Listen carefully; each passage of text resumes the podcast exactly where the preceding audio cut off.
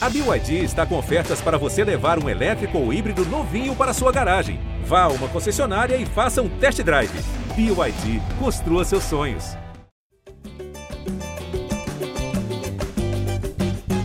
Vinte e cinco anos de idade, natural de Pochorel, do interior do Mato Grosso, um metro e sessenta e seis de altura e um cabelo que, sinceramente, hoje estremece qualquer ser vivo capaz de respirar. Curvem-se diante de Michael Richard Delgado de Oliveira, ou para nós, aqui do GE Flamengo, o podcast pensado e dedicado a você, torcedor rubro-negro, apenas Pequeno Misha.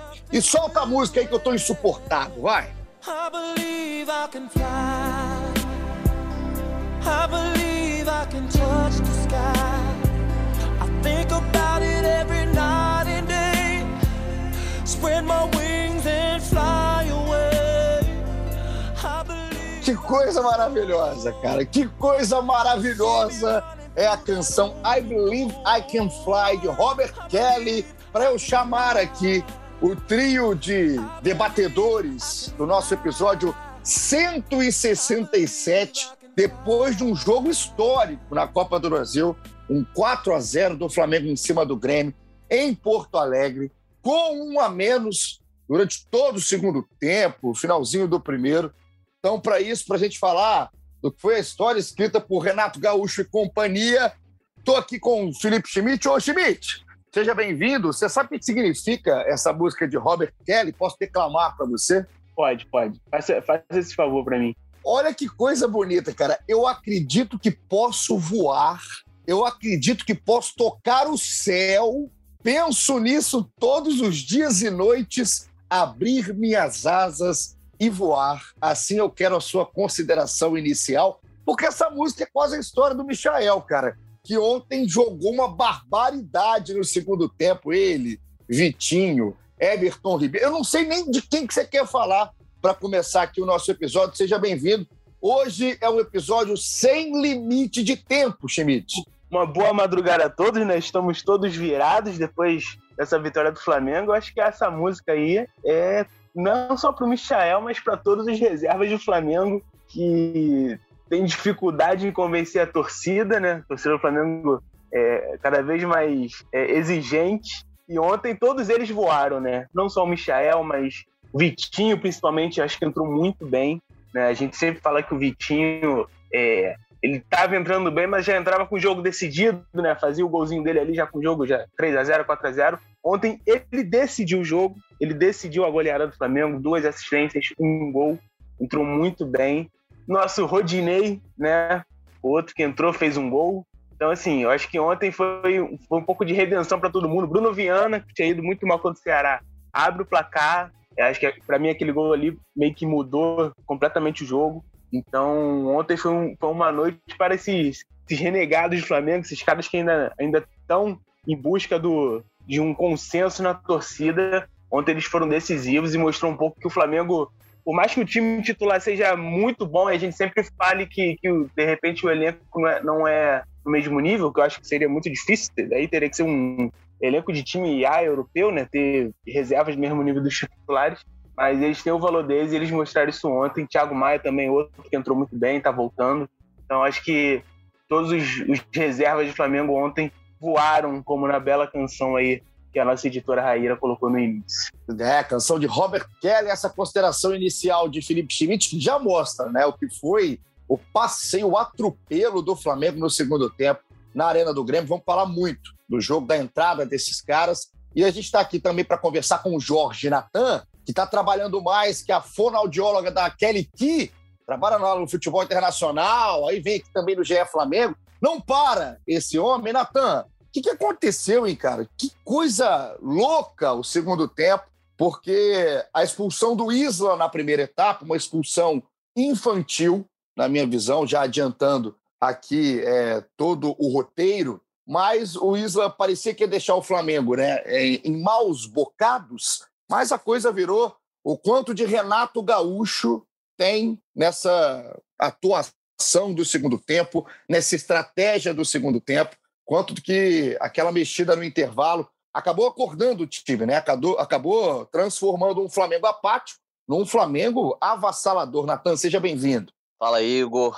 Fala, Schmidt. Fala, Arthur. Fala, galera que está nos ouvindo. Primeiramente, queria dizer que participar do GE Flamengo não é puramente um trabalho, é mais uma diversão, né? Sempre um prazer estar aqui, principalmente depois de um jogo tão legal quanto o de ontem, né? Cara, eu no intervalo, eu, eu mandei assim num grupo de rubro-negros, né, dos amigos meus, eu falei, cara, que jogo maneiro, assim. Aí o pessoal ficou, que é isso, cara? O jogo foi, foi, foi ruim primeiro tempo. Eu falei, não, claro, o jogo maneiro, cheio de entretenimento, teve expulsão, é, substituição, entrando pequeno Misha, é, discussão do Arão com o Gustavo Henrique na saída, Gabigol zoando torcida do Grêmio, enfim, um jogo super maneiro. Aí o pessoal já falou, não, mas o Renato, não sei o quê, Renato está mostrando que precisa fazer não sei o que lá, o cara tem que ter uma tática melhor, o Flamengo foi dominado. Aí, amigo, vem o Renato, faz as substituições, na minha opinião, foram perfeitas, entendeu? Tirou quem tinha que tirar, seja por parte física, seja por quem estava jogando é, não tão bem, colocou quem tinha que colocar e o Flamengo foi para dentro e aconteceu o que aconteceu, goleada com um a menos, fora de casa. Podemos dizer que praticamente classificado aí para semifinal da Copa do Brasil, um jogo de puro entretenimento. Já estava legal no intervalo, Igor, e no final do jogo ali, o segundo tempo, então coroou para a torcida do Flamengo, que às vezes estava acostumada com o roteiro meio repetido, né? O time vai lá, faz a mesma coisa, ganha sempre. Tava ficando até chato às vezes ganhar, né? Todos os jogos de goleada. O jogo de ontem foi goleada, foi, mas o roteiro foi maravilhoso. Inclusive com o pequeno Misha aí se destacando, o Odinei fazendo gol, coisa boa demais. Temi pelo pior, Jorge Natan, é do Arthur Mullenberg, né? Representante aqui do torcedor do Flamengo no projeto A Voz da Torcida. Arthur, tá tudo bem, cara? Como tá o coração? Como, né? Que a gente fica assim, acaba o jogo, eu espero lá o vídeo do Arthur lá no GE, né? E não entrava o vídeo num, num certo momento. Eu falei, ué, gente, será que a água tônica tomou conta ali desse momento do Arthur? Mas que bom, que eu já ouvi o seu sorriso aqui ao fundo, Arthur Mullenberg Seja bem-vindo. Você que gosta de entretenimento, não faltou entretenimento ontem. Saiu tranquilo, mas começou não tão tranquilo assim. Sua consideração inicial para a gente finalmente começar aqui a resenha no episódio 167. Grande Igor, Felipe, Natan, Raíra, galera que está ouvindo. Meu amigo, foi o jogo mais emocionante que eu vi do Flamengo nos últimos anos, de verdade. O Flamengo estava deixando a gente meio mal acostumado com vitórias previsíveis e a gente sabia como ia jogar e até os placares dilatados já estavam ficando meio vulgares. Mas o jogo de ontem, pelo desenho dele, o primeiro tempo de muita tensão, com o Grêmio surpreendendo, tirando a bola do Flamengo, o Flamengo não conseguindo jogar o seu futebol, aquilo ali foi criando uma tensão e, como você mesmo destacou, o Flamengo, o Flamengo é o maior produtor de conteúdo do Brasil. Ele consegue prender a, a, o seu público, criando situações diferentes, inesperadas, como o Natan destacou ontem, foi a noite dos proscritos, né? o massacre dos renegados. Todos eles exaltados pelo seu futebol, conseguindo alcançar um tipo de vamos dizer assim, a torcida começou a bater palma para esses caras ontem de uma maneira que nunca tinha batido antes, com exceção do pequeno Misha, obviamente, que está provado que quando ele está em campo, as bolas começam a entrar. Né? Ele é Misha em campo, não tem placar em branco. Jogou muito e também uma atuação espetacular de Renato Gaúcho, o que talvez tenha sido o maior vestiário da passagem de Renato pelo Flamengo até agora. Estou com muita esperança de que. Eu já estou pensando em final, cara, porque a semifinal a gente já está lá, a gente tem que focar agora na final da Copa do Brasil. A semifinal a gente já está. Vamos tranquilos, esse tetra tá fácil para gente. Aí o Arthur, começando, é, representando o torcedor do Flamengo, Natan, Felipe Schmidt também já trouxeram aqui as suas considerações iniciais. Para você que está escutando no ge.globo barra Flamengo ou pelo Spotify, qualquer agregador que a gente disponibiliza a nossa resenha, o Flamengo, então, abriu as quartas de final da Copa do Brasil jogando fora de casa, teve a expulsão do Isla e fez um 4 a 0 com gols de Bruno Viana, Michael, Vitinho e Rodinei. É quem colocou isso num bolão antes do jogo, sinceramente, esse cara merece a vida, né? Merece não passa no vida. antidoping. Não passa, não passa no antidoping, é, o nível de água tônica vai lá no talo, como diriam os mais antigos, como meu pai, por exemplo. Um abraço para o meu pai, que sempre escuta aqui o GE Flamengo. Então a gente tem todos esses elementos para falar. tem todo esse vestiário do Renato também para falar. Eu confesso que gostaria de escutar o que, que o Renato falou no intervalo, como que foi o papo do Renato, qual foi a estratégia, depois a gente acabou vendo dentro de campo, muito também beneficiada pela estratégia do outro lado, do Luiz Felipe Scolari, que o jogo, obviamente, tem dois lados, e casou, né? Do Renato está numa noite brilhante a partir do intervalo, e o Filipão está numa noite a lá 7 a 1 do Brasil para a Alemanha. O Flamengo não tem nada a ver com isso, pior para o Grêmio e para o torcedor do Grêmio, que viu uma segunda etapa muito abaixo, principalmente de um time que tinha 11 contra um time que tinha 10. E a gente vai falar isso com a participação da galera que hoje está recheada. Antes de tudo, como a gente não tem ah, é, disponível, infelizmente, o áudio do vestiário, a estratégia do Renato, o que, aconteceu no intervalo, a gente tem o que aconteceu na coletiva pós-jogo. O Renato falou, deu aí o seu parecer do que aconteceu na Arena do Grêmio. Então vou escutar, abrir o episódio escutando um trechinho de Renato Portaluppi.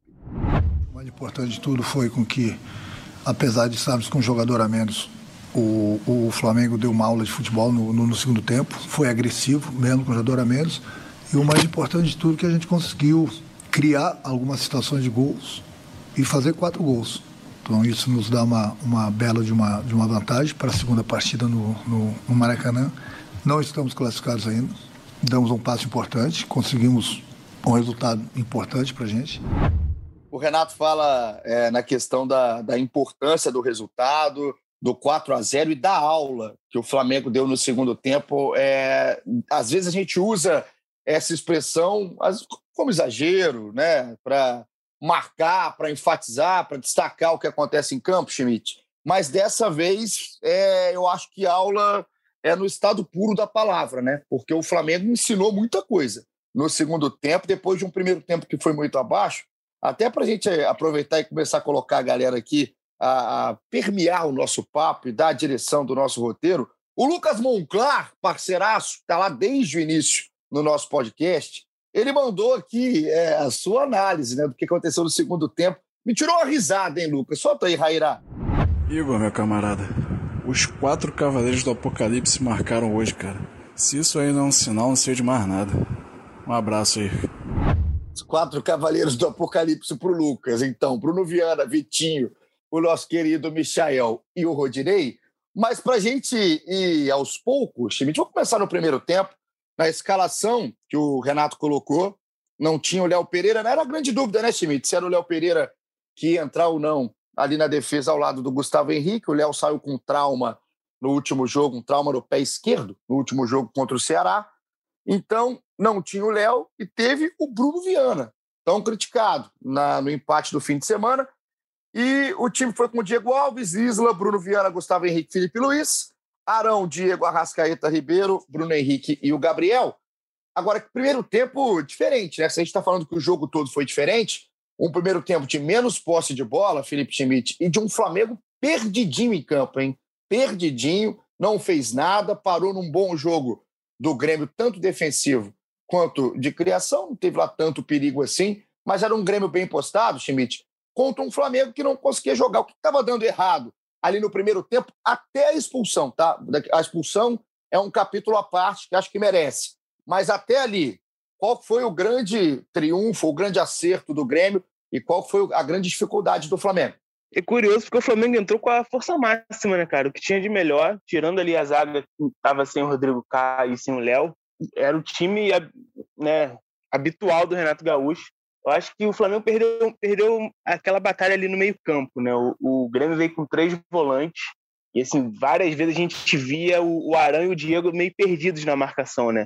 É, os, esses três volantes do, do, do, Grêmio conseguiam trocar passes ali, superar eles. E, e aí, em consequência disso, chegava na. pegava uma defesa do Flamengo muito exposta. Eu acho que até a expulsão do Isla é um pouco isso, né? São dois lances ali. O primeiro é um lance bem infantil, mas que é o time tá meio desarrumado. No segundo ele tá no, no mano a mano com, com, acho que com o Alisson, né? Tem que fazer a falta. Eu acho que foi muito, muito essa batalha de meio campo que o Flamengo perdeu. O, esses três volantes contra só a dor do Flamengo. O Flamengo joga basicamente num, num 4-4-2, 4-2-3-1 ali. O Lucas Silva, o Vila, o Vila Sante, o Thiago Santos, acho que eles conseguiram superar o, o Diego e o Arão. E aí, a partir disso, vai, né? isso, as coisas vão, vão acontecendo, é meio que um efeito dominó. O Grêmio conseguia chegar no ataque com facilidade e o Flamengo não conseguia ter essa bola no, no, no ataque para criar, né? Acho que acho que a única jogada que teve do Flamengo de perigo, pelo menos naquele início, foi um passe do Bruno Henrique pro Gabigol. É, eu acho que o Flamengo estava tentando acelerar muito o jogo também. É, a bola caía no Bruno Henrique, no, no, no Gabigol. Eles aceleravam muito o jogo, não tentavam trocar, trocar mais passe, cadenciar.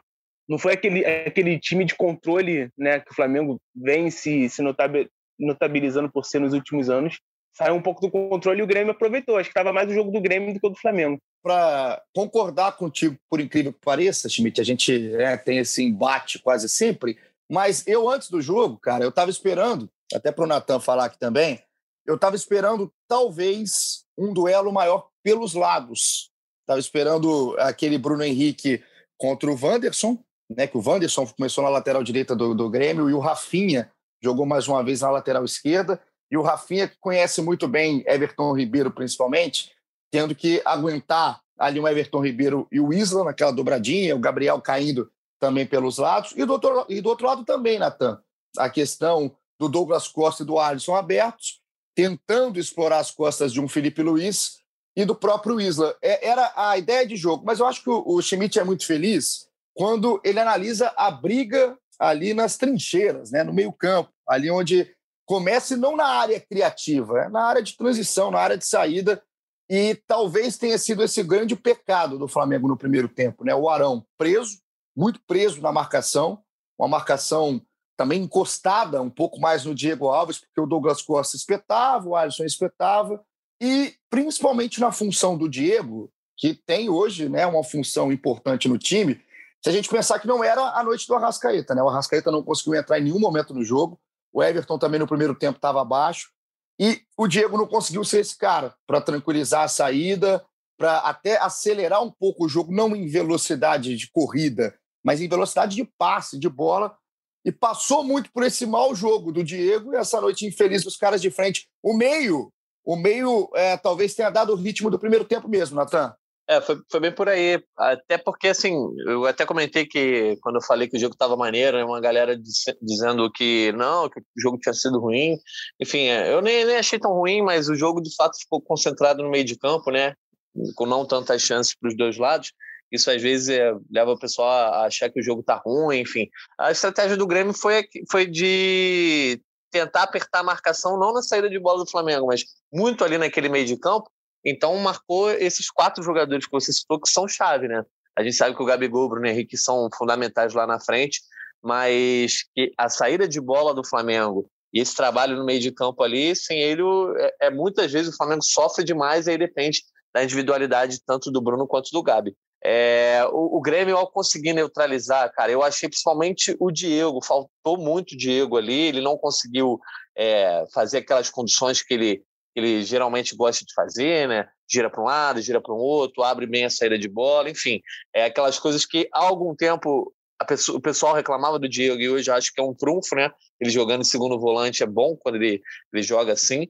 Conseguiram neutralizar bem o Diego e o Arão, como você falou, ele ficou mais perdido nessa questão de trabalhar com a zaga, tanto na saída de bola quanto também na marcação ali, é, é às vezes virando um, um, terceiro homem dentro da zaga.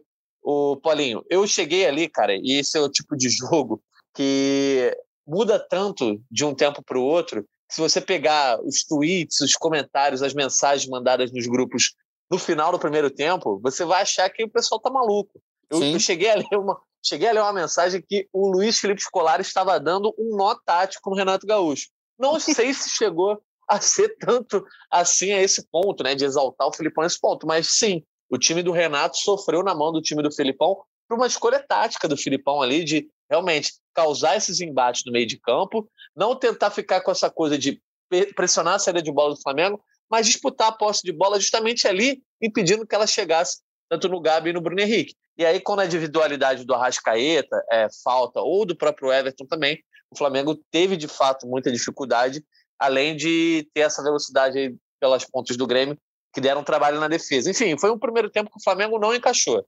De fato, o, o, quando o time sai do campo, tanto que o Arão discute com o Gustavo Henrique, estava aquela impressão de que se continuasse daquele jeito ia dar ruim, né? Até por conta da expulsão do Isla. Só que aí o intervalo mudou tudo e eu também não sei qual foi a mágica, o toque de Midas que o Renato teve. Cara, é, você falou de rede social, né? E como é que a rede social, principalmente o Twitter, onde a galera participa com a gente, daqui a pouco vai ter mais gente aqui falando, é sedutor é, criticar, né? É sedutor, assim, tá ali, à disposição. Então, às vezes a gente tem que esperar, né?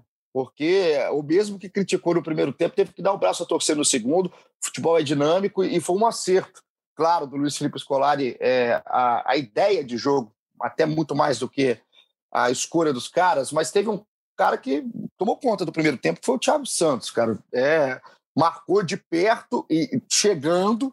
Ele tem essa característica de chegar é, um pouco até mais pesado, e sempre foi assim. Lembro do Thiago do Palmeiras, por exemplo, e ele dominou o primeiro tempo no meio-campo e o Flamengo não conseguiu também tecnicamente jogar, né? Não era a noite do Bruno, não foi, não teve espaço e também não estava inspirado, a Rascaeta junto. Então o Flamengo perdeu esse duelo ali no meio. E aí a preocupação, Arthur, foi muito porque além de perder um duelo de meio-campo e perder até o duelo da posse, que gosta tanto o time no primeiro tempo, perdeu um jogador, né? É, esquece que você agora já sabe o que aconteceu para frente, né? O que foi esse 4 a 0 Arthur Mullenberg. Mas aquela expulsão do Isla, ela preocupou demais pelo que era o desenho do jogo no primeiro tempo, né? Você tinha que imaginar o que, que o Flamengo ia fazer para sair de um buraco, jogando mal, pior do que o Grêmio e com um jogador a menos. Eu queria só pontuar, Arthur, aqui, para também discutir sobre o Isla e o lance da expulsão do segundo cartão amarelo.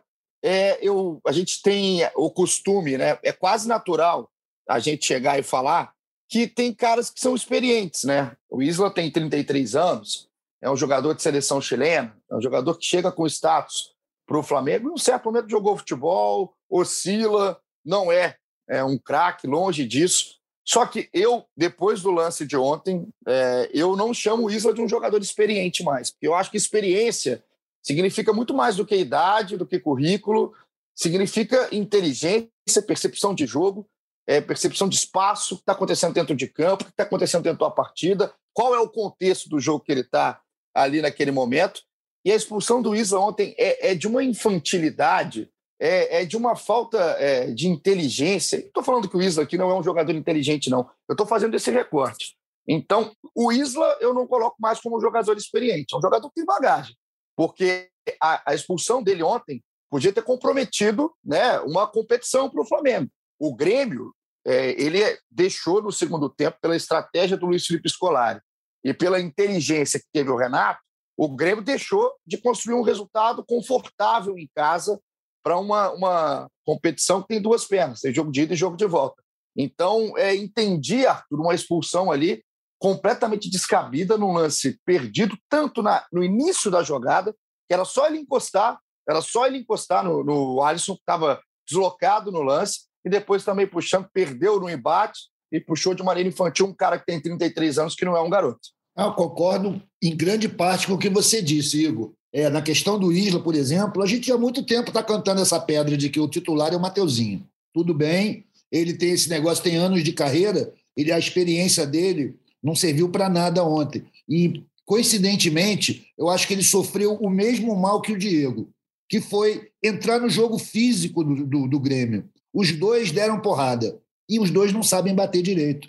O, o Diego ia ser expulso também na próxima entrada que ele desse. Aconteceu com o Isla. Mas eu queria voltar um pouquinho antes da, da expulsão, que foi aos 33 minutos, naquela jogada do Wanderson em cima do Everton Ribeiro, cara. Aquilo ali mudou o jogo todo para mim, foi o momento capital do primeiro tempo e que desencadeou tudo dali para frente.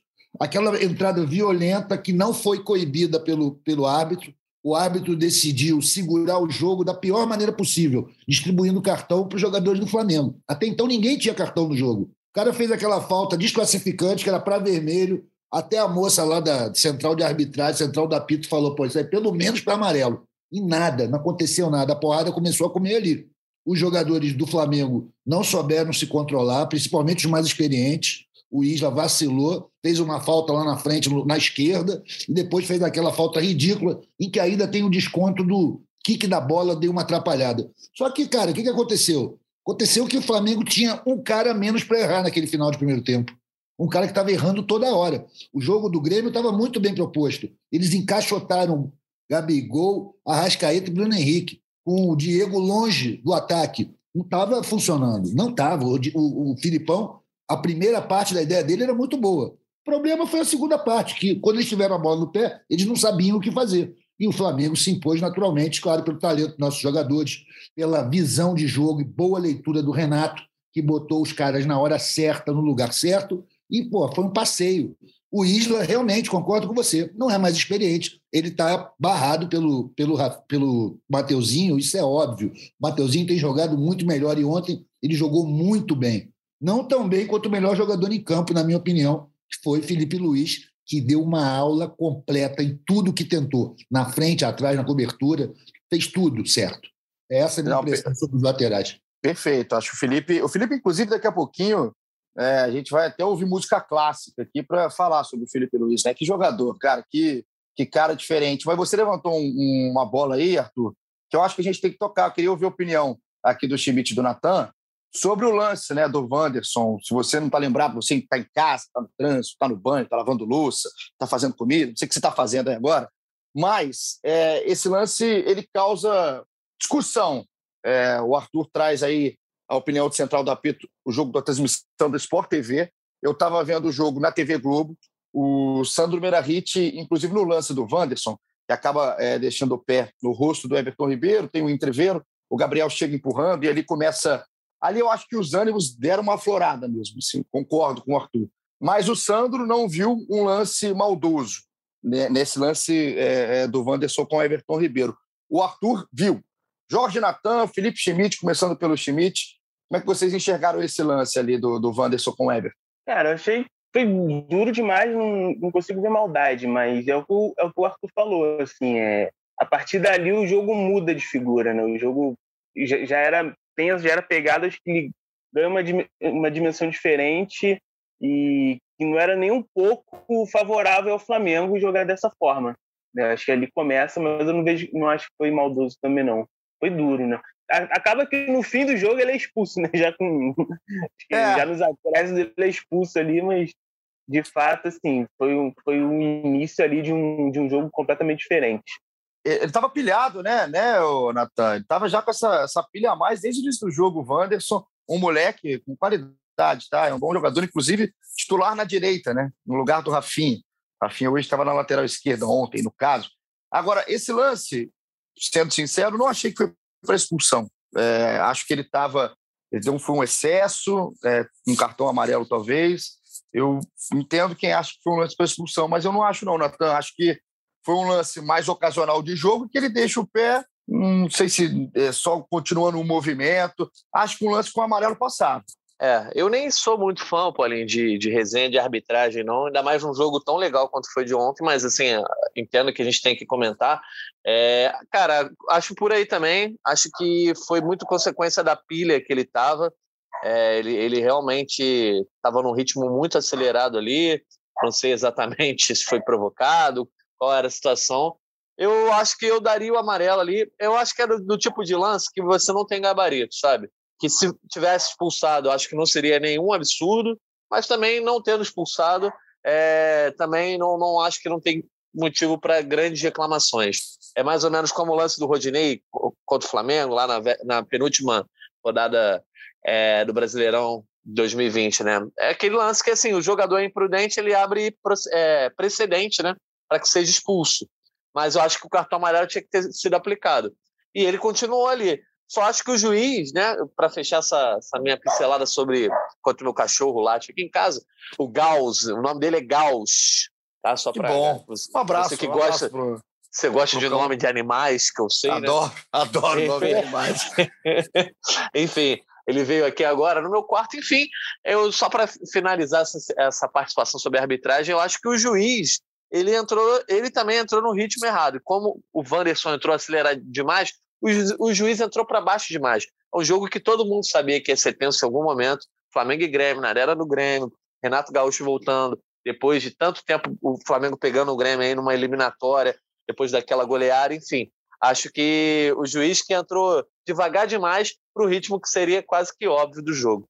É, eu concordei muito contigo, Natan. Aí no, no seu comentário. A arbitragem era do Vinícius Gonçalves Dias Araújo, que é um lance que se expulsa também. Eu não ia aqui falar, ah, que absurdo. Pelo contrário, é um lance interpretativo, né? Até é, com várias opiniões diferentes é, de torcedores, de comentaristas, até de analistas da arbitragem. Então, é um lance que causa essa discussão. Foi legal a gente bater essa bola, mas a gente tem mais de bola para falar de futebol. Vamos passar então para o segundo tempo para a gente entender qual foi essa mudança, é, onde que o Flamengo conseguiu dar essa volta, virar essa chave, colocar mais gente aqui no papo para a rapaziada se sentir representada. Ô, ô Jorge Natan e Arthur Mullenberg, que estavam aqui no último episódio, você que está escutando, que também nos ouve sempre, vocês lembram que a gente recebeu uma, um áudio, né, uma, uma mensagem da Isadora Mendes, que é a ministra Isadora de Arrascaeta. Parecia que estava ouvindo um filme de fundo, vocês lembram disso? Sim, sim.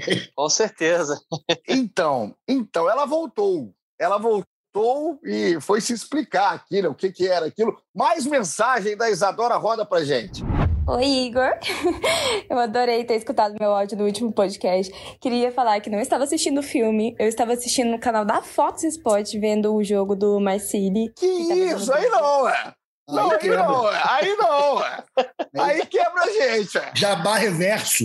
Não, mas é porque aí não entra nem um capilé aqui, né, Arthur? Não pois entra, é, nem um, não entra nem um agrado. Ô, Isadora, você não vem aqui falar que você estava assistindo outro lugar. Você inventa, você faz qualquer coisa, mas você não vem falar aí. Obrigado tá, pela sua participação. Ela, inclusive, analisou o jogo logo depois aí dessa do Merchan reverso, e aí eu, eu não tirei. Você está agora bloqueada nesse episódio 167. Muito obrigado, porque o RH vai me ligar logo após aqui a execução do episódio 167. Um abraço. Vai ter geladeira, Paulinho? É para Isadora Mendes, geladeira. Não participa do 168. Pode mandar quantidade de áudio que quiser, não participa. E eu queria mandar aqui um abraço todo especial ao Departamento de Recursos Humanos da Globo, RH, é, ao qual tenho o maior respeito e que sei que escuta o, o podcast. Então, poupem-nos por favor, a culpa é da Isadora Mendes. Troca de canal, Isadora. Vai ver o Sport TV, vai ver a TV Globo, vai no Globoplay. Paulinho, aproveita o embalo, manda um abraço para o departamento comercial também, só para garantir, vai. Sim, ah, não, é. o, comercial, o comercial é fechamento nosso. Comercial eu conheço todo mundo, fechamento. Daqui a pouco a Isadora Mendes, só se ela mandar um áudio sobre os programas nossos, que ela vai voltar para o comercial ficar feliz. Vai ver Globoplay, tá, ô, ô Isadora? Vamos continuar aqui Vai indicar, vai indicar no Globoplay que Marimar para ela? Que você falou isso, cara? Só porque eu estou acompanhando a novelinha mexicana Marimar, a minha madrugada foi de Marimar, eu vou indicar isso para Isadora Mendes. Que espetáculo é Marimar, da grande atriz. Tá, como é que ela chama, o, o, o Arthur Mulherberg? Thalia. Thalia, Thalia, um talento que Muchachicha. Um talento que apareceu pra gente, a Thalia. Eu adoro a novelinha Marimar. Continuando com o que importa depois desse momento merchan reverso aí da nossa querida Isadora Mendes. Chega o segundo tempo, e aí, o Arthur, tem uma mudança é, bacana né, no, no time do Renato. E o Felipe Schmidt com certeza estava na hora muito atento. Inclusive, li sua análise, tá, Schmidt? Agora cedinho sobre o jogo, está lá no ge.globo Flamengo. E Muito concordei com. Concordei, eu sempre te dou um clique, né? Aquela audiência eu barata. também. Tá vendo? Aquela audiência barata, bacana, que não custa nada, tá? Você que tá aí. Eu vou. Tá, tá vendo? O Jorge Natan não te dá aquela moral, mas. Dizer que não tá li ainda não. Aí, vai lá, entra no ge.globo Flamengo, clica, que é de graça. É, eu, agendei, pode... eu agendei para as quatro da manhã, porque eu sabia que estava todo mundo virado, todo mundo leria às quatro da manhã. Todo mundo virado, cara. E aí, no intervalo, Schmidt, tem uma troca é, que é crucial, né? E a gente falou aquilo de como é que todo mundo às vezes quer reclamar de fato, não quer esperar o que acontece. Aconteceu isso no intervalo do jogo, porque eu acho que o, o Renato foi muito bem na, na saída, né? Na saída do, do Diego, que não jogou bola não jogou bola, estava fora de sintonia do jogo mesmo, né, do que estava acontecendo em campo, e sendo neutralizado, engolido no meio-campo, por um meio-campo bem físico realmente do Grêmio. Então, sai o Diego, mas sai também o Arrascaeta, né? É a outra escolha do, do Renato. Não acho errado pelo que estava acontecendo dentro de campo, em atuação, mas é incomum a gente vê o Arrascaeta é, deixando o campo no intervalo, num jogo no mínimo adverso para o Flamengo, não só pelo número de jogadores, mas por desempenho em campo. Mas prova-se, Felipe Schmidt, que foi uma escolha acertadíssima, porque quando entra ali, né, principalmente, na minha opinião, o Thiago Maia, junto com o Mateuzinho, Mateuzinho para voltar a ter um lateral e o Thiago Maia para dar uma consistência ali no meio-campo, o Flamengo vira a chave, né? O Flamengo muda o jogo e abre o placar aos sete minutos. A partir daí, eu acho que o Flamengo muda o jogo aos sete minutos com um gol. Um gol. Não foi um gol bonito, né? Não foi um golaço, mas um gol, gol de zagueiro, né? Gol de zagueiro, gol com falha do Grêmio, da marcação numa bola parada, e um gol importante para o Bruno Viana, que saiu numa comemoração toda, toda, né? Pediu, pediu né? silêncio, mãos, falou que não está escutando nada, mão ali nos ouvidos, o Bruno Viana, mas tudo a partir dessa mudança do Renato Gaúcho, Schmidt. É, eu acho que o Flamengo já estava melhor no jogo, já tinha voltado melhor. Acho que as alterações foram muito boas. A gente tem que lembrar que o Rascaeta ele não jogou no domingo, porque estava com Sim. cansaço muscular. De repente, ainda, ainda isso, isso né, influenciou na decisão do Renato. Eu acho que o Thiago Maia ele entra ali, ele resolve o meio-campo do Flamengo. Todo o problema que tinha no primeiro tempo, o Thiago Maia ele consegue consertar ali, ele dá força na marcação. Ele, ele é um jogador físico também, embora ele, ele ainda não esteja no melhor momento dele, né? Teve uma lesão gravíssima e está voltando, ainda, tem, ainda vai ter um tempo para né, voltar a ser aquele Thiago que a gente viu no início. Mas é um jogo que ele, que ele sabe jogar, que ele gosta, que ele se sente confortável. E ele meio que ajeita o meio-campo do Flamengo ali. Ele marca bem, ele consegue sair jogando, tem vários contra-ataques depois. E aí o gol, né, cara? O, o gol do, do Bruno, assim, torna o jogo na, na melhor. No, acho que no que o Renato realmente queria, né? Um jogo de contra-ataque, um Grêmio que acho que se lançou demais para quem estava perdendo, tava perdendo por 1 a 0 com um a mais, acho que se lançou de uma forma muito grande e o Flamengo aproveitou. Aí o jogo vira o jogo do Michael, né? Que é um jogo pô, de muita velocidade, de muito espaço para atacar. É, antes do Flamengo fazer o segundo gol, já tinha perdido algumas chances claras, acho que a principal com o Everton Ribeiro, num passe do Michael, né? Que a gente sempre critica o Michael porque ele é, ainda falta ter um, tomar melhores decisões. Nessa jogada, assim, foi a melhor decisão de todas. É um, é um, ele vira o jogo, deixa o Everton Ribeiro livre. Então, assim, o jogo ficou. Esse, esse primeiro gol, ele muda o jogo totalmente e o Grêmio meio que cai nessa armadilha, né? É, dá esse espaço para é o Flamengo, isso. acho que a queria. Não é um jogo que a gente costuma ver do Flamengo, né? De novo, não é um jogo que o Flamengo controla o adversário, massacra o adversário, é um jogo totalmente atípico nesse sentido. Acho que funcionou. Acho que funcionou, acho que, de repente, é mais do que o próprio Renato esperava. Não? 4 a 0 fora de casa com a menos é, não é todo dia que a gente vê. Não, e tem uma coisa, Timite, eu queria até botar o Arthur aqui nessa discussão, porque é, uma coisa é o Renato pensar, né? Pensar no que ele vai fazer no segundo tempo com um cara menos. E outra coisa é isso dar certo, e outra coisa é qual vai ser acontecer, a né? É, outra é coisa acontecer. É acontecer. Exatamente, cara, porque depende também da reação do outro lado, né? Exatamente. E, e o Filipão é, foi muito mal, cara. Foi muito mal no jogo. Depois do gol, o gol é aos sete minutos. O Flamengo abriu o placar nesse gol, então, do Bruno Viana, que, sinceramente, é, sendo aqui é, muito justo, acho que ontem é, faz uma partida correta, mas não acho que fez um grande jogo, que seja. Né, ah, esquecemos os problemas do Bruno Viana contra o Ceará e no restante da temporada, não que sirva para dar confiança, principalmente ao Bruno, porque precisa e, e, precisa muito, pelo que vinha sendo o roteiro do Bruno no Flamengo. Mas a partir do gol, é o que acontece é o seguinte: o Filipão ele abre o time, ele tira o Lucas Silva e ele tira o Thiago Santos, os jogadores que deram o poderio de marcação para ele no primeiro tempo. E entra o colombiano Campas, que é novidade no Grêmio, né? Escrito, apareceu no bid ali às vésperas do jogo, já foi para o jogo no segundo tempo é uma promessa do futebol colombiano.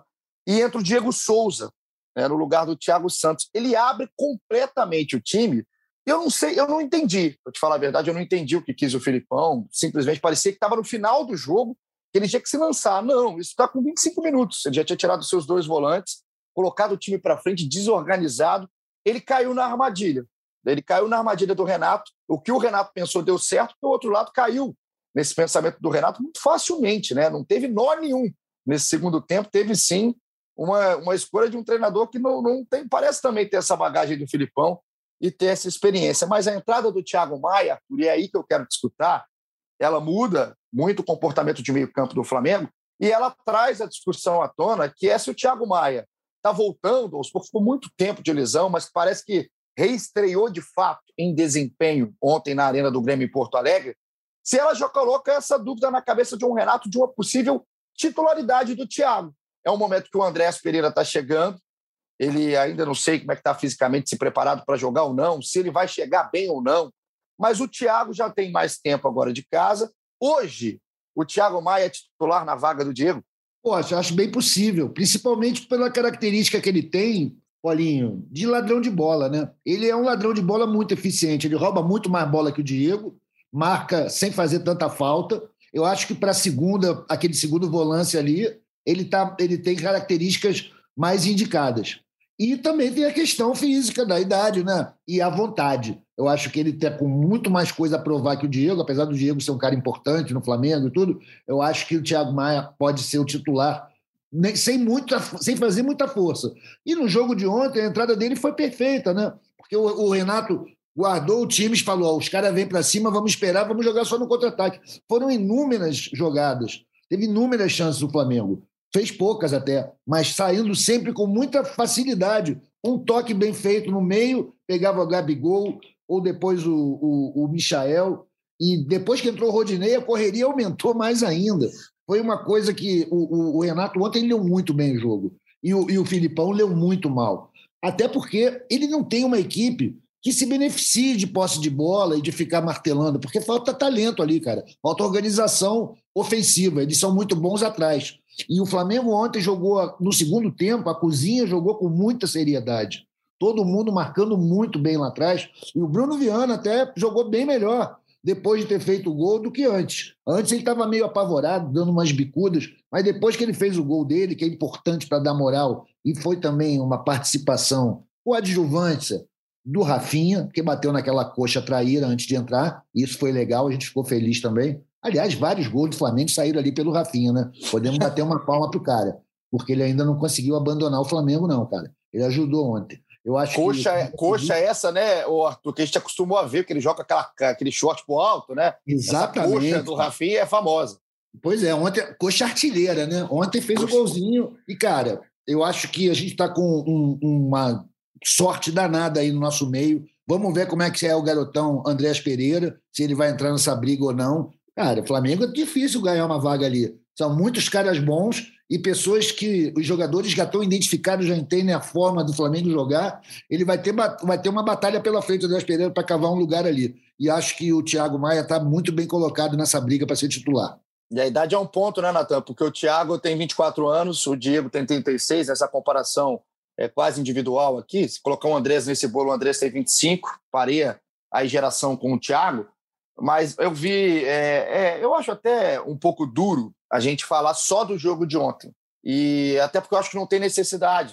Se a gente pegar um recorte um pouquinho maior, eu já estou vendo o Diego, às vezes, com desgaste, não só físico, mas é, até de equilíbrio no meio, de fazer essa transição, que é uma posição difícil, é uma posição que, que cobra caro ali do jogador. O jogador tem que estar atento o tempo inteiro, tem que estar no nível de rendimento muito alto. Ontem eu vi aquele Diego que eu via um pouco mais atrás, até na última temporada, talvez, que é o Diego mais importante como líder do que importante tecnicamente dentro de campo.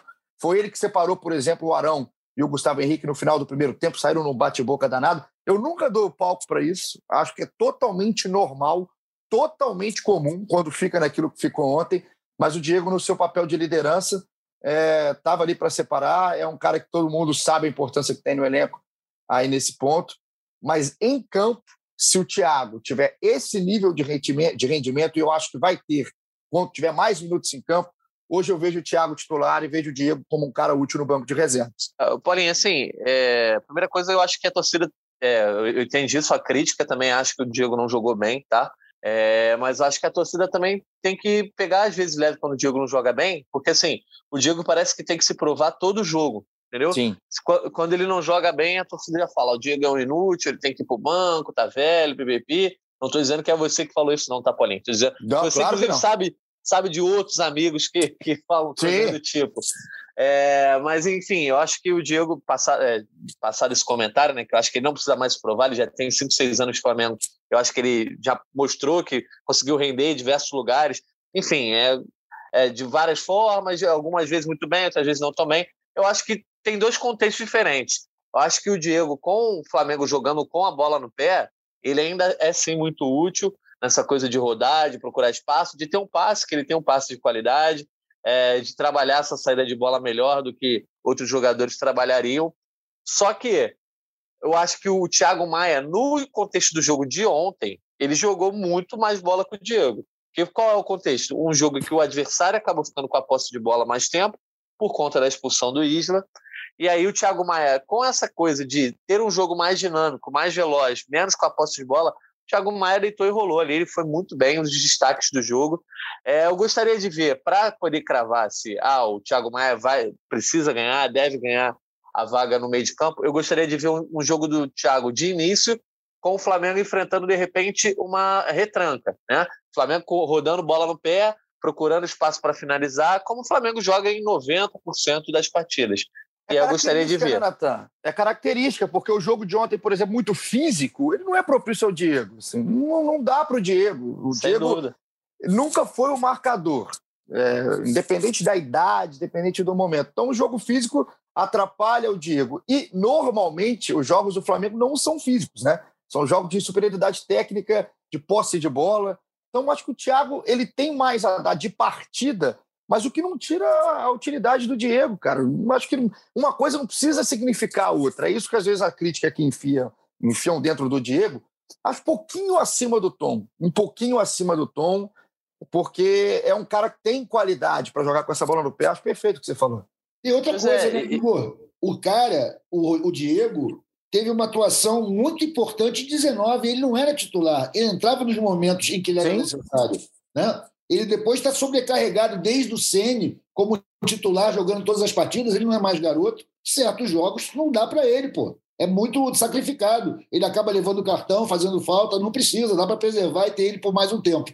Não, perfeito. Eu acho que o, a questão do Diego é um pouco essa, então a gente chega aqui até num discurso parecido, que o Thiago. Pois é, é só para né? finalizar, Paulinho, eu só ia claro. dizer que assim, é, eu acho que a tendência é que o Thiago ganhe essa vaga, até porque ele foi contratado para isso, né? Quando ele é contratado, antes da lesão grave dele lá, a tendência era que ele ganhasse. E aí, diante da ausência do Thiago, é que o Diego ganha essa posição de segundo volante, que é o mérito do Rogério Senna, que tem encaixado ele ali, que parecia algo meio louco.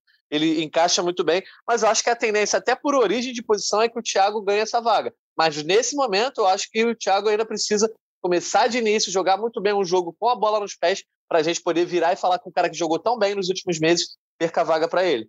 E o que o torcedor do Flamengo quer ver, Schmidt, é de outro cara nesse meio-campo e até um pouco mais avançado, mais criativo, é o Everton Ribeiro chamando o jogo, né? É o Everton Ribeiro do segundo tempo. Não o Everton Ribeiro que vem oscilando bastante, que faz. Tem bons lances, porque ele é muito bom jogador. É, é muito fácil elogiar o Everton Ribeiro tecnicamente. Só que o Everton Ribeiro do segundo tempo, se ele aparecer mais vezes, aí desequilibra o jogo, né? Para mim, mudou o jogo. O Everton Ribeiro não termina como melhor em campo, na minha visão, mas ele muda um jogo num trecho do jogo que estava muito enrascado, né? Muito enrascado e ele solta, desamarra o meio-campo, não tem uma rascaeta. E ele vira ali a liderança técnica do time. Só tem uma coisa que eu falaria para o Everton Ribeiro. O Felipe Schmidt queria que você pontuasse isso também. O Everton ah. precisa ah. marcar gols. Ele precisa fazer os gols em momentos críticos do jogo. Porque o gol que ele perde naquele passe do Michael, um bolão do Michael, uma jogadaça do Flamengo, é um jogo que podia fazer falta, né? Não fez. Não fez porque depois o Vitinho e o Michael desequilibraram a partida num Grêmio totalmente, é, totalmente destroçado em campo. Mas o Everton precisa ser letal. O Everton não pode ser só baseado na qualidade técnica, na importância que tem ali para a criação. Ele precisa matar o jogo no momento que a bola se oferece para ele.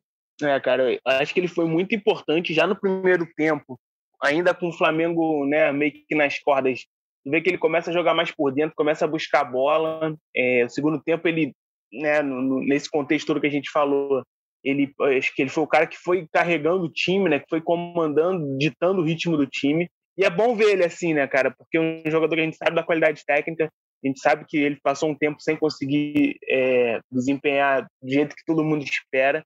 E ontem ele foi importantíssimo. Eu acho que isso é um pouco a questão do elenco do Flamengo, né? É, tem sempre um jogador ali que pode resolver as coisas. Ontem ele chamou essa responsabilidade, é um cara de, pô, de muita, muita qualidade, de muita é, influência técnica nesse time. E, assim, apareceu na hora certa, né? Apareceu no momento que o Arrasqueta tinha saído, é, um jogo o Flamengo, né? Como a gente falou aqui várias vezes, não era o, o, o jeito que o Flamengo gosta de jogar. E eu concordo com você nessa questão de finalização. É, acho que talvez a minha principal crítica hoje ao, ao Everton Ribeiro seja isso, assim, muitos muitos lances que ele tenta ainda, né, fazer um pouco mais bonito. É, talvez se ele começar a simplificar mais as jogadas, ele vai ser ainda mais eficiente e aparecer mais até nessas estatísticas, né? A gente sempre fala de um grupo, de um trio, né, de ataque, né, que é o Arrascaeta, o Bruno Henrique o Gabigol, que pô, já fizeram mais de 200 gols. É, o Everton tem uma, tem uma função um pouco diferente, uma função um pouco mais de armação, de, de resolver as jogadas para esses três decidirem, mas acho que ele pode também é, ser um pouco mais, mais contundente né, nessa parte ofensiva, especialmente quando os outros não estiverem no bom dia, como foi ontem. É, é não ia ser é, e nesses momentos de jogo, talvez não tenha, não seja nem a função do Everton aparecer na estatística tanto quanto a Rascaeta, por exemplo. O Bruno e o Gabriel a gente nem fala, porque são é, funções exatamente diferentes. Mas em comparação com a Rascaeta, não precisa do Everton Ribeiro ali na, no mesma, na mesma intensidade numérica do Uruguai, mas na hora de matar, na hora é, de ser letal em jogos como ontem, em momentos, em contextos como ontem, o Everton precisa disso para somar ao grande jogo que ele tem, porque é qualidade para dar a volta por cima em um momento ruim. O Everton já mostrou aí muito. Vamos colocar mais a galera aqui, direto de Caicó, lá no Rio Grande do Norte. Saudade de Natal no Rio Grande do Norte. Um abraço para Caicó.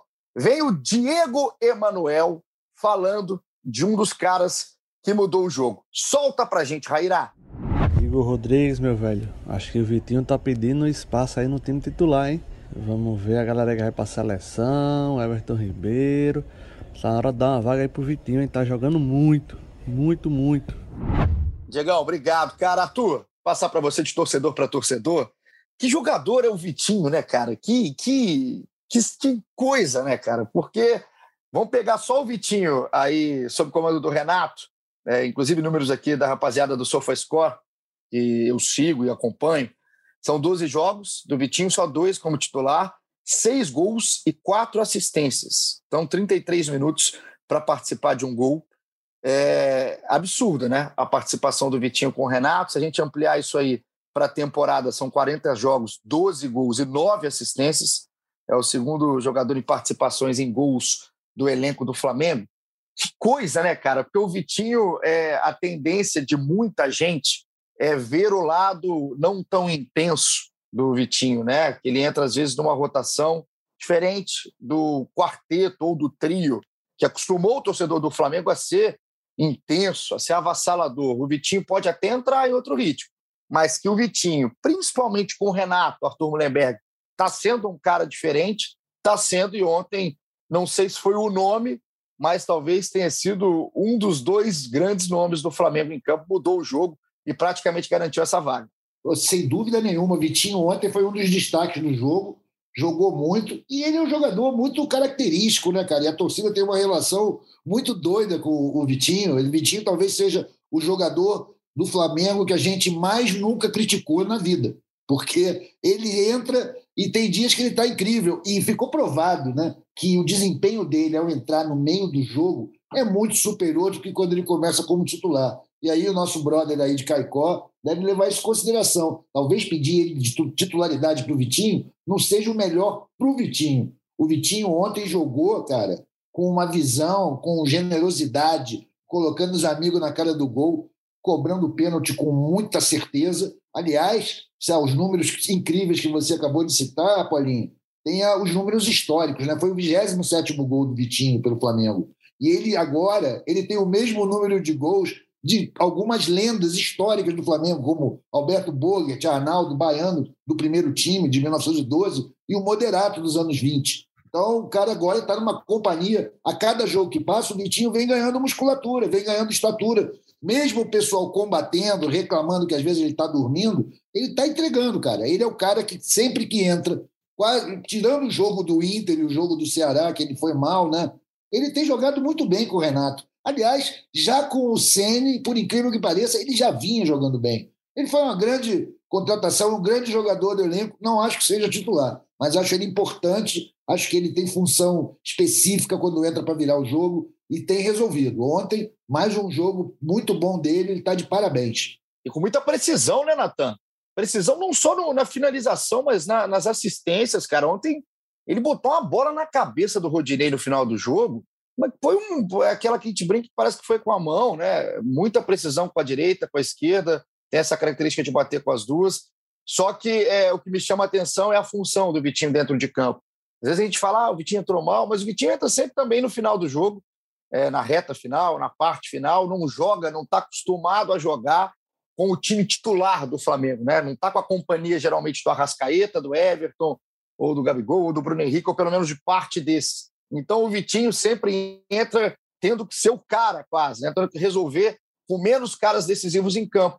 É, é inegável que esse Vitinho de agora é um Vitinho que entrega mais do que estava entregando. Pois é, cara. É, o Vitinho ontem teve uma atuação dolosa, né? Pegando aquele meme pessoal aqui do GE Flamengo. quando ele já teve muita atuação culposa, mas quando ele tem essas atuações dolosas, a gente tem que elogiar. Cara, o Vitinho é o seguinte, ele tem muito recurso, cara. O Vitinho bate bem na bola, tem, é muito técnico, né? Cruza muito bem, é, tem habilidade, bate falta. Enfim, cara, é, é difícil tu apontar um defeito do Vitinho em termos técnicos, né? Em termos de fundamento. O defeito do Vitinho é ritmo, né? É, é, entrar às vezes com aquele soninho maior, né, que a gente sempre comenta, é, não, não, é, não está exatamente na rotação que o jogo necessita, mas ontem ele entrou na rotação do jogo, até acelerou mais essa rotação, foi muito bem. Cara, o Vitinho eu acho que é um jogador muito útil. É, é chovendo molhado dizer que ele seria titular em 90% dos clubes aí da primeira divisão do Brasileirão. É, isso eu acho que todo mundo sabe. E o que eu acho que tem que analisar o cenário dele no Flamengo. E o cenário dele no Flamengo, eu acho que é isso mesmo, cara. O cenário dele é, é ser um jogador útil para entrar no segundo tempo de boa parte dos jogos, sem deixar a peteca cair, tá? Que às vezes ele entra e deixa a peteca cair, dá uma dormida maior. E nos jogos em que o Flamengo não puder ir com o time titular, ele conseguir construir. E que eu acho que essa, esse segundo item é mais difícil. Quando o Vitinho começa como titular, como o próprio Arthur já falou, eu acho que ele produz menos. Mas, enfim, o Vitinho mostrou que é sim uma peça muito útil, assim como o próprio Michael, tá? Acho que depois de tantos jogos aí, com o Michel jogando bem, a gente pode dizer que dá para o Renato Gaúcho olhar para o banco e botar o Michel no jogo, sabendo que ele vai produzir alguma coisa. Ele pode perder um gol, pode errar um passe, pode decidir uma jogada para o lado errado, né? Como ele às vezes toma decisões erradas, mas ele sim está fazendo parte do grupo. Então, acho que o, a grande notícia do trabalho do Renato até hoje é isso, né? Nesses primeiros 15 jogos aí, é, ele conseguiu transformar opções que eram vistas com maus olhos em opções que agora são viáveis, que sim, transformam o jogo para o bem do Flamengo. E o Schmidt, é uma coisa que eu entendo em cima do Vitinho, até gastando um pouco mais de tempo em cima dele, porque eu acho que é necessário e justo, é que o Vitinho, talvez em um certo momento no Flamengo, desde que chegou, era visto como o cara finalizador de jogada, né? O cara que ele tem isso como característica um bate bem, né, de, de ter esse, esse, esse arremate bom com as duas pernas. Então, muita gente esperava um Vitinho que definisse lances, definisse jogadas. Estou vendo um Vitinho cada vez mais, e principalmente focado nesse período com o Renato, livre em campo, é, talvez algo que a gente perceba ou queira perceber com mais naturalidade ao falar do Arrascaeta, ao falar do Everton Ribeiro, do próprio Gabriel. Mas eu vejo o Vitinho caindo dos dois lados ele dá assistência do lado esquerdo, ele aparece na direita, ele deu assistência já de cabeça, ele dá assistência por baixo, por cima, e como um criador, cara, como um cara que propõe a jogada para os seus companheiros. Eu vejo hoje o Vitinho se encontrando até mais nisso e sendo perigoso, porque além disso ele tem normalmente o que ele já tinha antes, que é a, capacidade de finalização. Mas essa liberdade em campo que o Renato dá para o Vitinho, ela está fazendo o jogo do Vitinho crescer, cara. E o Vitinho está gostando está natural, não está algo forçado dentro de campo, a Vitinho tenta e não, tá, tá, tá construído, tá com ideia, tá com proposta, proposta que vem do banco, que vem do Renato e num, numa execução com muita qualidade aí do Vitinho, que foi criticado em alguns momentos, e não acho que hoje vive um momento perfeito, ideal, auge da forma, o Vitinho merece ser titular, mas ele é um cara que entendeu a posição e até mudou um pouquinho a forma de jogar e está sendo útil para caramba ao Flamengo. A gente tem que ser justo e lembrar que foi lá com o Domi, né? Nosso querido Domi, Domenic Torren, que ele começou a jogar mais centralizado, mais como armador, né? Eu concordo com você. Eu acho que ele, essa função tá, caiu muito bem nele, ele jogando atrás do atacante. Ele ainda pode usar, usar a finalização dele, também usar essa capacidade de armação. O Vitinho, cara, assim, para mim ele é uma peça muito importante no elenco, porque ele joga nas três posições ali de meio campo. Né? Ele joga pelos lados, ele joga por dentro. Acho que só não jogou como centroavante mesmo, mas não, duvido que numa, numa emergência assim ele possa ser usado ali também. Eu ainda tenho ainda um, né, esperar um pouco porque várias vezes já aconteceu, a gente elogia muito o Vitinho, é, capacidade técnica dele, a gente sempre fala, é, é, inquestionável, mas aí ele faz dois, três jogos e aí num, num quarto jogo ele, ele volta um pouco, volta algumas casas, né? Eu acho que, que essa, essa, esse papel dele de entrar no segundo tempo, manter o ritmo do time, manter o nível do time, eu acho que é, é o ideal para ele. Eu ainda não vejo ele como para ser titular ainda. Eu acho que até agora que vai, vai chegar o Kennedy, vai entrar o André, essa concorrência vai aumentar para ele também. Então, acho que essa função dele é boa. É, vou, me, vou manter os pés no chão, porque já elogiei ele muitas vezes aqui, aí no jogo seguinte ele dá aquela, né, aquela atuação culposa que a gente já viu algumas vezes. Mas é isso, cara, assim, é um jogador que quando entra, quando entra bem, ele decide a partida como foi ontem. Outros jogos ele entrou, já era um jogo meio que decidido, ele mesmo assim deixou a marca dele, mas eu quero ver mais, mais do Vitinho como ontem, assim, um cara que entra e resolve o jogo. Eu acho que ele tem muita capacidade para isso, tem totais condições para isso. Acho que é mostrar mais essa faceta dele de cara decisivo para ganhar mais pontos nesse elenco. Ô, galera, a gente passou de, de uma hora aqui de episódio, se a minha conta está correta aqui, a gente está indo para o último terço, vamos colocar o último terço aqui do episódio 167. Você gosta da Anitta, ô Felipe Schmidt, da cantora Anitta? Gosto, gosto, gosto muito. Você também gosta, Arthur? Como que eu não vou gostar, pô? Claro que eu gosto. E, então, a cantora Anitta, que o Natan nem pergunta, que eu sei que é um fã, tem pôster da Anitta espalhado pelo quarto. A cantora Anitta, que é uma pensadora moderna, ela um dia soltou uma frase, que é a frase assim, abre aspas para Anitta. Vocês acharam que eu não ia rebolar a minha bunda hoje?